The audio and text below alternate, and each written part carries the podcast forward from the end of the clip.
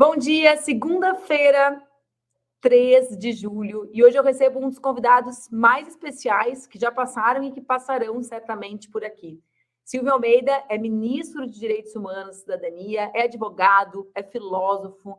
Eu sei que ele canta, ele toca violão, ele adora história em quadrinhos e ele é aquela pessoa que a gente quer ver jogando em todas as posições importantes porque, como, como diz a juventude, bem mais jovem, ele nos representa. Silvio, muito obrigada por topar conversar comigo nessa segunda-feira.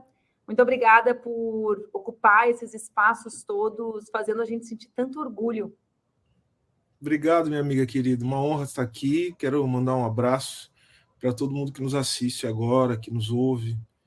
Uma satisfação imensa estar aqui, de verdade. Você você é uma pessoa porque eu tenho uma profunda admiração e, e seu chamado é uma convocação. Obrigada, Silvio. Eu vou te chamar de Silvio com todo respeito ao cargo que tu ocupa, porque uma das coisas mais legais é ver a forma como as pessoas se enxergam em ti. E eu quero começar um pouco uh, te perguntando sobre isso, né? Nós vivemos um período duríssimo no Brasil, né? Um período marcado por múltiplos tipos de violências, por mortes 700 mil mortes pelo negacionismo, e tu ocupa uma posição que, para mim, é a posição mais importante para a busca dessa reconstrução do tecido social brasileiro, porque grande parte das violências e da legitimidade do bolsonarismo deriva da defesa da violação dos direitos humanos. Né? Então, como é esse desafio de ocupar um lugar tão central, com tanta expectativa e tanta responsabilidade nesse momento da história do Brasil? Olha, Manu, é, a sua pergunta é uma pergunta que eu me faço todos os dias, né? Ou seja, é, como eu me sinto diante de tudo isso. E eu vou dizer para você, vou falar muito sinceramente, para que todas as pessoas saibam disso, é, que não é um, um lugar muito fácil, não é fácil lidar com essas expectativas. Aliás, não é um lugar nada fácil. Não é fácil lidar com essas expectativas, principalmente quando você tem, como você disse agora, consciência de tudo que e tudo que a sua imagem mobiliza, tudo que as expectativas que as pessoas colocam em cima de mim, inclusive as expectativas negativas, né, que são resultado do racismo, que nós sabemos como, como as coisas coisa acontece. Então, tem algumas situações que são muito inusitadas, como, por exemplo, é, algumas cobranças né, que, que são dirigidas a mim de uma maneira que não são dirigidas a, a outros colegas e colegas com quem eu me irmano, com quem eu confraternizo, mas que vivem uma situação muito diferente da minha. E falo isso com muita tranquilidade para responder sua pergunta, mas eu acho o seguinte, é, eu, ao mesmo tempo, mano, eu acho que eu, eu me preparei é, para isso, né? me preparei para isso. A minha vida é uma vida, é uma trajetória que se constituiu a partir de uma preparação emocional, uma preparação intelectual para lidar com essas coisas. E posso dizer para você que eu já lidei com coisas bem mais difíceis durante a minha vida do que do que o ministério. É, não que o ministério seja um, um desafio menor, pelo contrário, é um desafio da mais alta relevância. Só que, como eu já disse, eu, eu não sou. Eu, tô, eu sou muito consciente do, de tudo que acontece. Em relação ao ministério especificamente, o que eu acho que é importante dizer é que é, o que eu pretendo fazer, mano, é retomar a, é, um debate que eu acho que é um debate que, que as esquerdas, especialmente, abandonaram, principalmente no campo dos direitos humanos, porque a constituição do campo dos direitos humanos, é, em si, é uma constituição ideológica, tá? no sentido mais específico do termo. Quando eu falo de ideológico, é, eu quero me referir a um processo em que as pessoas elas vão se reconhecendo como parte né, da sociedade, como parte do que a gente chama de humanidade, como é que as pessoas elas vão se conectando numa rede de solidariedade, numa rede de cuidado. Né? Então, é, esse é o ponto, ou seja, os direitos humanos, a ideia de direitos humanos é uma ideia, uma, uma, uma batalha para a constituição de um lugar comum entre todos nós. E eu acho que nós abandonamos um pouco isso à medida que nós caímos um pouco numa, numa ideia de que a questão dos direitos humanos ela, ela deveria ser tratada mais num plano, vamos dizer assim, é, num plano de, de estabelecer certas barreiras à violência do Estado, então somente não como um processo de constituição daquilo que nós somos enquanto brasileiros. A gente abandonou, acho que, um debate sobre o que significa a questão dos direitos humanos, uma perspectiva nacional, uma perspectiva brasileira, uma perspectiva de lidar com todo o processo que a gente pode chamar, eu não gosto muito desse termo, você sabe bem por quê, de desumanização, né? De desumanização, que é justamente o que nos caracteriza, né? Se a gente for olhar para a relação que o Brasil tem com os países né, do, do, norte global, com a Europa, com os Estados Unidos, esse tipo de coisa. Então, a nossa forma de falar de direitos humanos ela tem que ser feita de uma outra perspectiva. De certa maneira, nós construímos isso quando nós constituímos a Política Nacional de Direitos Humanos com base na superação da ditadura militar ou das ditaduras militares, porque isso é uma dinâmica da América Latina, o que a gente tem que fazer mesmo, porque as ditaduras militares estão presentes de alguma forma, ainda ecoam na nossa sociabilidade, na nossa relação com o Estado. Só que eu acho que nós chegamos num patamar agora que nós precisamos continuar discutindo os efeitos né, da, das ditaduras da América Latina, da violação sistemática de direitos humanos é, e, e, do colonialismo né, e do imperialismo, nós precisamos discutir a partir de uma outra perspectiva. Precisamos olhar agora como é que a gente consegue vincular, por exemplo, o debate sobre direitos humanos com o debate sobre economia sobre direito ao desenvolvimento, o debate dos direitos humanos como um debate sobre democracia no sentido de falar do nacional popular, do povo participando das suas políticas fundamentais. Como é que a gente faz uma política de direitos humanos olhando para os grupos vulneráveis, mas não olhando como grupos que merecem migalhas, né, mas como grupos sociais que sofrem profundamente e que fazem parte, dentro das suas singularidades, das suas particularidades, ao todo da população brasileira. Esse é o ponto. Eu acho que o campo dos direitos humanos, o Ministério dos Direitos Humanos, ele tem que ser um ministério que vai falar de uma coisa, Manu, que a gente precisa voltar a falar imediatamente, que é falar de futuro. Nós precisamos falar de futuro. Precisamos construir o futuro, falar para o futuro. Sonhar falar com... Em... Como? Sonhar com um futuro. Sonhar, exatamente. Colocar no horizonte, né? É isso, a gente precisa começar a, a, lidar com isso, ou seja, não pode ser só viola as violações do presente, a gente precisa lidar com as questões do presente de maneira muito concreta, para que nós possamos garantir que as pessoas fiquem vivas e vivam com dignidade, para justamente elas poderem avançar em direção ao futuro. Então, a ideia de falar de direitos humanos é falar em direção ao futuro. Portanto, eu acho que o Ministério dos Direitos Humanos e a política de direitos humanos ela, ela tem um papel crucial. E vejam que a extrema-direita, a direita percebeu isso de uma maneira muito, muito mais rápida. Tanto que é desde 2020 eles ficam disputando para ganhar espaço institucional na política de direitos humanos do, do, Brasil, seja nas comissões da Câmara, seja no Ministério. Porque o Ministério podia. O, o, veja só, o governo anterior podia ter simplesmente extinguido o Ministério dos Direitos Humanos e ninguém ia fazer nada. Olha, assim como eles fizeram, olha só como a questão, como a extrema-direita quer interditar o debate sobre o futuro. Você lembra o que eles fizeram? Eles extinguiram o Ministério do Planejamento. E não o de Direitos Humanos. Exatamente porque eles entenderam que a dimensão ideológica é uma dimensão fundamental, principalmente quando você não tem materialidade para apresentar para as pessoas em relação a isso. Quando você vai destruir a economia, você vai destruir a vida das pessoas, a âncora ideológica é fundamental, mas o contrário também é verdadeiro. Quando a gente precisa apresentar um projeto de futuro para as pessoas, a questão ideológica é fundamental. Eu não estou querendo dizer que o Ministério dos Direitos Humanos é o Ministério da Ideologia. Eu quero que seja o Ministério da prática material da ideologia. Eu quero executar eu quero ter orçamento, né? Para que eu possa fazer entregas para as pessoas. Eu tenho várias, tu, tu, foi falando e eu até peguei minha caneta aqui para eu ir anotando as ideias que ficaram pipocando. E eu vou voltar lá para o início para a gente, a gente vai tentar destrinchar nos nossos próximos 20 minutos uma, algumas coisas que tu falaste. Claro. Quando tu fala da tua formação, Silvio, né, e, tu, e tu reivindica essa, esse preparo para chegar até o, até o espaço do cargo de ministro de Estado, que tem nos orgulhado nacional e internacionalmente. Ela é uma formação acadêmica, né? Tu é um advogado, tu é um filósofo, tu, tu te dedicaste a esse mundo, mas ela também impressiona por ser uma formação absolutamente eclética e humana. Então eu percebo quando eu acompanho, né, o teu traquejo nas redes sociais ou o que as pessoas falam sobre ti, que tem muito do uh, espanto positivo nesse sentido, né, do, da surpresa essa forma leve, como tu lida com a arte, né, de uma forma geral, circulou e bombou na internet, tu dançando forró com a Simone Tebet, eu juro que eu morri de vergonha e pensei, ainda bem que não era eu, meu Deus do céu, que teria sido um desastre o Silvio com aquele traqueiro. Calma, calma, calma que isso vai acontecer. Não, a gauchona dura, eu falei, essa é a minha desmoralização, ele indo e eu caindo, na mesma proporção.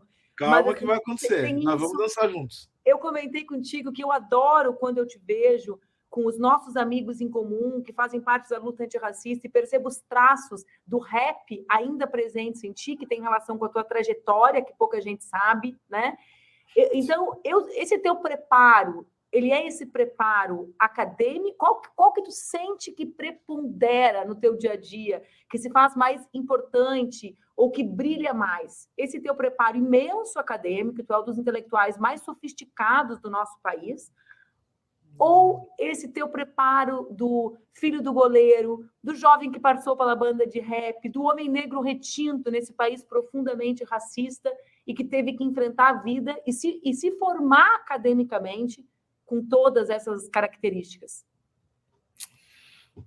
Olha, a, sua pergunta é, é, é, muito difícil. Eu já me fiz essa pergunta algumas vezes, mano. Eu acho que é, eu te daria uma resposta muito sincera. Eu, eu, não faço a mínima ideia do que prepondera mais, assim, porque eu acredito que todos esses aspectos da minha, da minha vida é, se são assim, se materializam nessa síntese, né? Que, que, sou eu, né? Eu sou, eu sou uma síntese, né?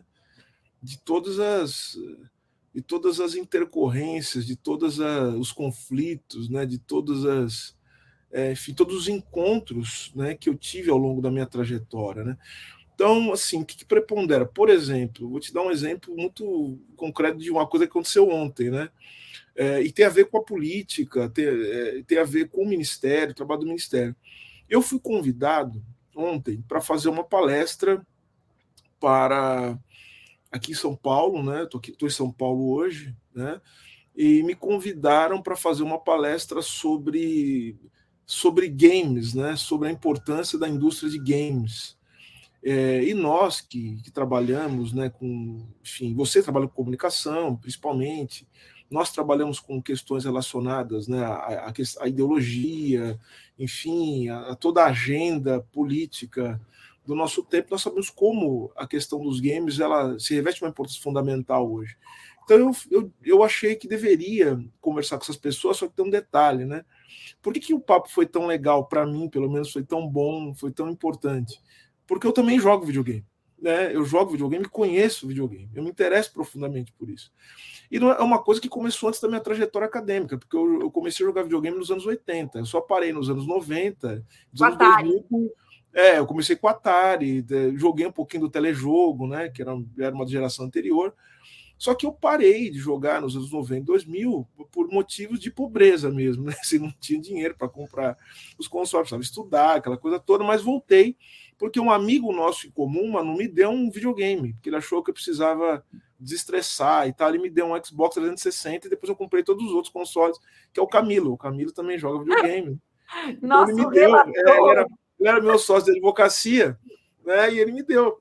Então, veja, eu sou resultado desses encontros todos. Ao mesmo tempo, tem também aquele jovem menino que muito sempre muito introspectivo, não parece, mas eu, eu sou um homem muito tímido, né?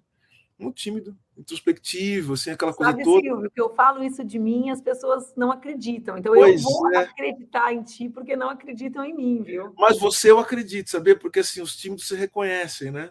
Uns nos outros, né? Então eu, eu reconheço, eu sei quem é tímido. Então, assim, você evidentemente é tímido. O nosso amigo Júlio Veloso é tímido. Nossos amigos. Não, ele são... é caricato de tão tímido, né? Sim, então o Camilo, então a gente vê que os nossos amigos são tímidos, né? Embora grandes comunicadores, falam muito bem, aquela coisa toda. A gente cria uma persona, a gente. Mas eu acho, a gente tem muita coisa. Assim, eu, eu me acho uma pessoa. Assim, se eu posso falar alguma coisa no respeito, sei que é uma coisa meio quase ridícula você falar alguma coisa de um atributo que você acha que você tem eu me sinto uma pessoa corajosa, porque assim, eu, eu tenho muitos receios, muitos medos, muitos medos, né? Mas eu, eu enfrento, eu enfrento, eu me jogo, enfim, mas não de maneira eh, doida, assim, né? Eu, eu me preparo, eu procuro me preparar, calcular os riscos que são possíveis ser calculados. Mas agora, o que eu estava te falando, eu acho que, como, como eu disse, né? Eu sou, eu sou um, uma pessoa muito tímida, aquela coisa toda. É, mas ao mesmo tempo, eu eu sou aquele menino que ficava, por conta disso, lendo o dia todo, lendo o dia todo. Eu, eu, eu, eu, eu lia, eu, eu li a coleção, por exemplo, inteira. Do, eu me lembro de ler a coleção toda do Monteiro Lobato, os 18 volumes da coleção, deitado na cama, assim, né? A cama ia dormir e tal, ficava lendo, lendo de Renações de Narizinho até os, os dois trabalhos de Hércules, né? Do, o que é o último volume, né? Volume 2. Já todos, todos, todos. Eu ficava lendo o dia todo, mas ao mesmo tempo me encantei pela música, estudei música, né? Toca toco violão guitarra, super bem. Toco violão, toco guitarra, né? Toco guitarra. Não canto tão bem, mas gostaria um dia de, de aprimorar esse, essa possibilidade. Sou formado em desenho artístico, né? Desenhei durante, durante algum tempo, gosto muito de quadrinhos, né? Então, ou seja, a arte fez muito parte da minha vida. Então, eu não sei dizer, mas ao mesmo tempo, eu gosto muito da, da sofisticação acadêmica gosto muito da sofisticação acadêmica, eu acabo unindo os dois mundos de uma maneira que eu acho que é aquilo que me completa. Coincidentemente, hoje, eu, eu, eu também é, eu enviei né, para a editora é, uma, um prefácio do livro Todas as Letras dos Racionais MC. Com ah, todas as letras dos Racionais, eu tive a honra de assinar o prefácio e os, e os racionais, eles obviamente eles concordaram com isso, né? Nós temos uma relação, eles são eles são meus ídolos, né? Foram os meus também relação... na minha adolescência. Pois é, o Brown é um amigo querido, né? É, eu tenho uma relação muito grande com a turma do rap, tanto que o padrinho da minha filha, que, que em breve estará entre nós, daqui a. Vou falar contigo sobre isso. É, vamos falar disso. É, o padrinho da minha filha é um, é um dos maiores rappers do Brasil, né? Que é o Dexter, né? O Dexter vai ser o padrinho da minha filha é um grande amigo, um irmão. Então, assim, mano, respondendo a sua pergunta objetivamente, eu, eu não sei dizer.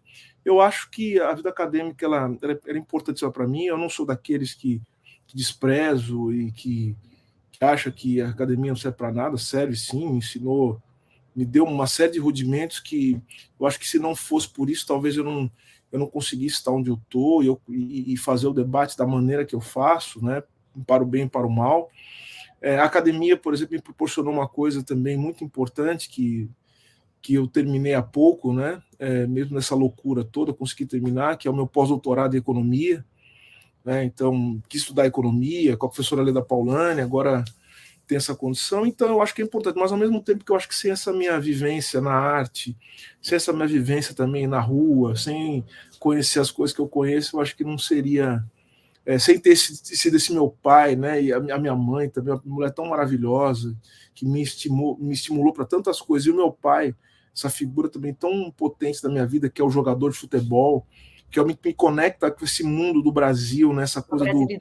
ser Brasil, com a brasilidade, né, o futebol, o samba, são coisas que fazem parte da minha, da, da minha reflexão, da minha forma de me posicionar no mundo. Então, eu acho que eu sou uma síntese, eu sou uma síntese do que do que o Brasil, apesar de todas as mazelas, conseguiu produzir de interessante. Né? Eu não sou tão interessante, mas o Brasil é interessante. A gente acha. De vez em quando aparece. Ele, ele Eu e a nossa plateia e milhares de pessoas te achamos super interessante. Olha só, hum. Silvio, tu falou também de uma agenda de futuro, né? Uh, isso para mim é algo bem gritante, assim, a gente conseguir ter um lugar para ir, né? Ter um lugar para olhar, pra, uma razão para caminhar enquanto povo, enquanto nação, né? Conseguir projetar um futuro. E tu vincula isso à agenda de direitos humanos, e eu acho isso genial, que, é, que também trabalha com a ideia de um povo em busca da dignidade humana, dos espaços de solidariedade, e não só com a ideia de partes que buscam a reivindicação dos seus direitos, né? mas como cada parte tendo garantido os seus direitos, é um povo que pode rumar para algum lugar, né? um povo que tem para onde andar. Uh, e, ao mesmo tempo, uh, a gente vai uh, lançar agora o relatório do Grupo de Trabalho de Enfrentamento ao Ódio e ao Extremismo. Essa foi uma das coisas que tu colocou no centro da tua agenda. E eu quero... Existe como a gente imaginar um Brasil que caminha para esse futuro sem conseguir enfrentar não só o ódio, o extremismo como uma marca do período eminentemente anterior ao que nós vivemos, mas como consequência de um país que é forjado a partir de relações violentas, né? Porque às vezes eu acho que a gente olha para foto, sabe? Ai, olha o ódio, o extremismo, mas meu Deus, saiu da onde? Né? Esse, esse, essa, digamos, é a fotografia mais evidente de um Brasil que, que se estrutura a partir do racismo, que foi absolutamente violento nesse país. Não é isso? Eu, eu acho que a tua, a tua reflexão ela é, ela é perfeita, assim, ela vai no, no exato sentido do que eu penso sobre isso. É, na verdade, Manu, eu, a, a, gente tem que tomar um pouco de cuidado, inclusive, com a maneira com que esse discurso sobre, sobre o espalhamento do ódio e, e também a ascensão dos extremismos é feita, porque há uma tentativa, inclusive de alguns estudiosos, de tratar isso como se fosse um fenômeno externo, né? como se fosse um ataque alienígena, né? ou seja, como se fosse um fenômeno, é, um fenômeno absolutamente alheio ao próprio modo de constituição da, da sociedade que nós vivemos. Então, a primeira coisa que eu acho que, se a gente quiser fazer um debate honesto sobre isso, é, e sobre direitos humanos, eu estendo sobre a questão dos direitos humanos, é que nós temos que entender que, primeiro, existe um contexto global que, é, assim, que torna o mundo um lugar muito fértil para o surgimento do ódio, né? E para o surgimento dos conflitos e dos extremismos.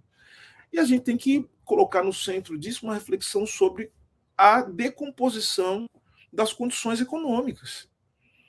É, ou seja, quando você cria um mundo de profunda miséria, desigualdade, pobreza, isso se revela também nos horizontes do imaginário social, né? que vão cada vez mais sendo capturados pela essa falta de sentido que o mundo vai revelando. Então, esse, esse, é um, esse é um ponto importante. Se a gente não pensar na materialidade, não pensar em como dar conta de todas as mazelas que vão sendo produzidas, em especial pelas etapas do capitalismo global, nós não vamos conseguir é, entender como é que o ódio ele se instaura nas nossas subjetividades ou como um, uma forma da subjetividade ou das pessoas se relacionarem, por meio do ódio, por meio do extremismo. Uma outra coisa também importante, nós temos que olhar também para um, o pro processo de o processo de demolição da estabilidade política, do que a gente chama de democracia, das democracias, da, da, da, da, representação política, das interdições, isso em termos globais. Só que o Brasil tem situações que são muito mais específicas e que dialogam com essas que eu me referi agora em termos globais. O Brasil, eu costumo dizer, mano, tem três, o que a gente pode chamar de três é, tendências estruturais. Toda vez que tem uma crise, essas tendências elas se colocam porque elas nunca são resolvidas e fazem parte da nossa Constituição enquanto país. Eu acho que é justamente o que alguns autores chamam de subdesenvolvimento, ou então é, uma economia periférica né, dentro do capitalismo global. Isso é o fator fundamental da desigualdade, da pobreza, da miséria no Brasil, enfim, e que é justamente essa interdição a, um processo de desenvolvimento. Isso aí causa uma série de problemas e vai gerando o que eu falei agora. O segundo, a, a segunda é, tendência estrutural é a nossa aversão à democracia, né? o que alguns autores chamam de autoritarismo, outros vão chamar de uma, de, de uma espécie de, de aversão à participação popular nos processos sociais e políticos.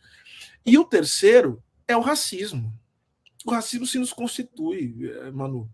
Então, quando você tem uma ascensão do, do, racismo em termos globais, no Brasil se manifesta de maneira específica, mas vejam só que interessante, a gente nunca tinha tido até então um chefe de Estado no Brasil que utilizasse, inclusive, símbolos da extrema-direita, do fascismo, do nazismo mesmo, né, para se comunicar com seus correligionários. Nós tivemos isso no Brasil há pouco tempo.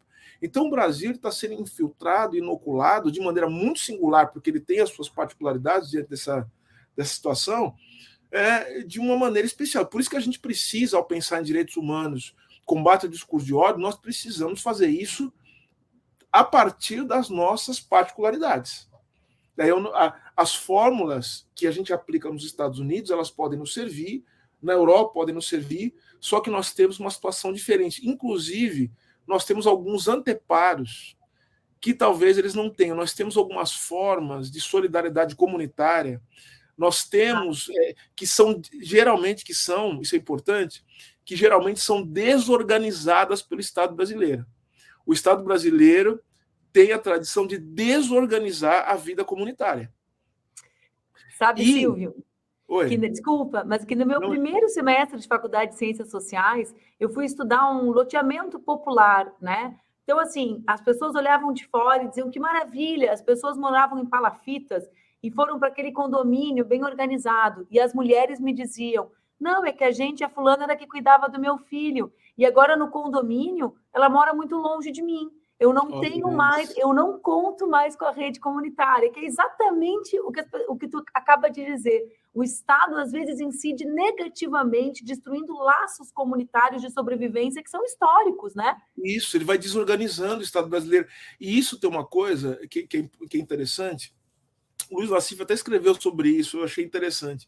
Ele falou que um, um, um campo fértil para a extrema-direita é justamente uma. É, essa uma, uma classe média, uma classe média baixa que se organiza né, diante de uma ausência do Estado em, certas, em certos laços comunitários e que vão de, e que tem de alguma maneira uma e como se conseguiu se organizar muito mal assim, né, muito precariamente, acabam se tornando também muito avessos a qualquer tipo de intervenção do Estado, essa coisa do gênero, né, tipo esses esses clubes sociais, comunidades de bairro, então que as pessoas na claro. sua miséria, né, existencial, do ponto de vista né, da sua falta de horizonte, elas vão se organizando para sobreviver.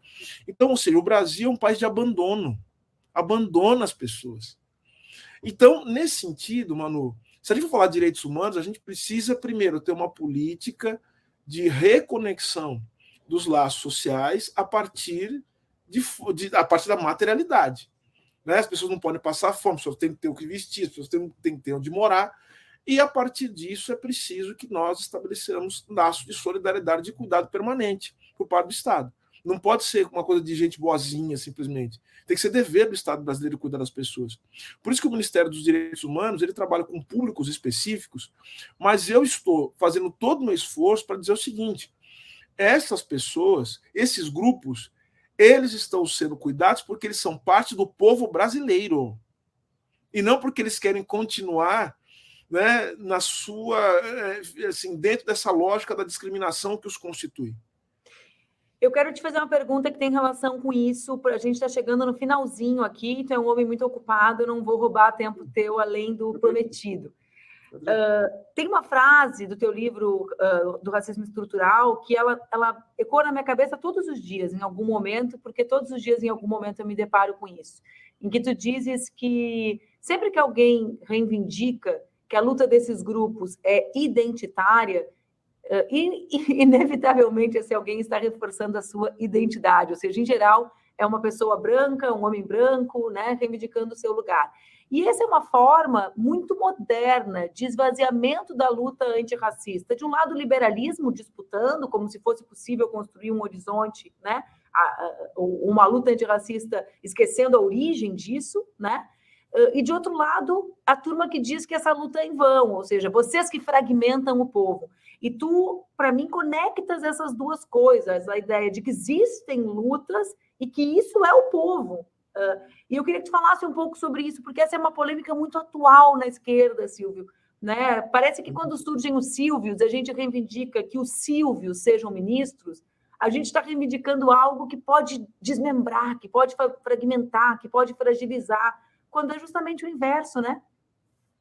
Manu, coloca assim, né, vamos lá, vamos pegar uma parte dessas pessoas que falam isso e que justamente e que falam a meu respeito, enfim, principalmente, mesmo diante de tudo que eu já escrevi, da, enfim, eu escrevi isso. muita coisa sobre isso, que vai no sentido completamente contrário de qualquer coisa que me, possa me colocar né, dentro dessa categoria mal ajambrada de identitário, mas, enfim, coloca 70% disso, 80% disso é racismo, tá? Não tenho dúvida, não tenho dúvida disso. É, é então, o sujeito que vira e fala assim, o Silvio é identitário, não sei o quê, eu já eu já fico tentado a colocar um Os outros 20 na cabeça é inveja, recalque. É, mas, é, mas, mas isso é potencializado, mas isso é racismo, principalmente. É o racismo né? potencializado. É racismo, porque. É, então, a pessoa fala assim, identitário, eu já fico com vontade de colocar um capuz branco na pessoa, já, com um bico, aquele bico, né? Porque assim, não, porque não faz o menor sentido. Agora, é tem uma discussão que eu acho que é, que é importante, e, que eu, e aí a importância da gente também é, estudar, né? Assim, todo respeito e, e ler a respeito disso. É, eu acho que a gente não a, a gente precisa entender que, que as lutas né, é, de emancipação, as lutas pela libertação, as lutas pela libertação nacional, as lutas anticoloniais, inclusive as revoluções, né? Eu quero pegar, inclusive, vamos pegar um caso de uma revolução que, que muito interessa à esquerda, a Revolução Russa, né? Eu já escrevi também sobre, sobre isso, né? É, as pessoas envolvidas na Revolução Russa tinham uma dimensão muito clara é, de, do, do qual o papel da identidade da questão nacional, né? É, dentro dessa lógica, né? Tanto que para eles era fundamental e necessário entender a questão nacional e a questão da identidade como um processo é, essencial da materialidade, ou seja, é, é, isso é uma base sobre, que a gente não pode negar, porque é a partir daqui que a gente pode alçar voos mais altos. Então não se pode simplesmente negar o fato de que as pessoas elas são constituídas a partir de determinado lugar, lugar e tudo que elas fizerem daí para frente a partir dessa constituição que inclusive elas não participaram abertamente sobre sobre esse processo. A gente não é o que a gente quer, né? O Freud diz, nós não somos senhores da nossa própria casa. E entender isso é um processo muito difícil. Então, Manu, o que eu quero dizer? Não existe política sem identidade. Não existe política sem identidade. As maiores críticas vêm daqueles que se dizem os nacionalistas, né? Mas agora, o que é o nacionalismo a não ser a reivindicação de uma identidade? Como é que a gente fala de uma identidade nacional se a gente não reconhece que essa identidade nacional é formada a partir também de uma série de contradições, de conflitos, de grupos. E como não reconhecer que a própria ideia de nação, que é uma ideia que está ligada ao que é uma ideia simbólica da modernidade, ela dialoga diretamente com a ideia da, da, forja de uma identidade. Em outras palavras, é, Manu, é, essa ideia de que. E, e eu, eu não estou dizendo que não, não haja usos desse tipo, tá? Existe sim uma franja do liberalismo que quer fazer com que as pessoas fiquem simplesmente querendo ser versões delas mesmas, quando o que elas são não é uma coisa muito boa. Né? Ou seja, pequenas melhoras, pequenas. Ou seja, não se trabalha pela libertação. Eu acho que um negro, uma mulher, e, e acho que a gente vibra nessa mesma sintonia, é, buscam justamente ao reconhecer sua identidade, colocar a serviço uma máquina, um maquinário político para superar aquilo que a história fez de si. Ou seja, eu luto contra o racismo para que o racismo não mais me defina. O, o, o, o François Fanon falou uma coisa lindíssima, né? Ele fala o seguinte: é, quem criou o negro foi o racismo. O que o negro criou para se opor ao racismo foi a negritude. Foi a afirmação da sua identidade para que ele dissesse o seguinte: negro sou, mas não sou o seu negro. E, portanto, a partir do negro que sou, vou, portanto, lutar pela minha emancipação e para retirar todos os grilhões que me foram colocados pelo racismo.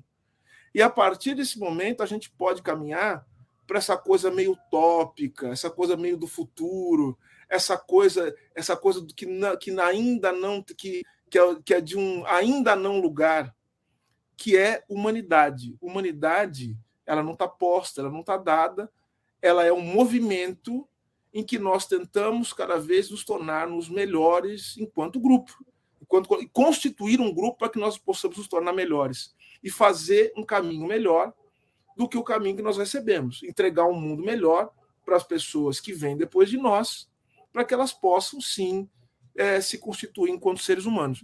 Agora, é, é uma falsa é uma, é, uma, é uma falsa polêmica essa história que opõe identidade e luta política e emancipação, enfim, coisas do gênero.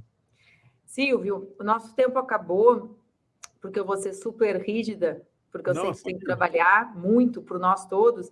Eu quero desejar do fundo do meu coração que a tua filha nasça e cresça nesse Brasil que as tuas mãos estão ajudando a construir. Assim, eu acho que é muito bonito imaginar que uma menina negra, filha de um casal tão extraordinário, possa uhum. nascer num momento em que a esperança, digamos, ocupa um lugar no nosso imaginário.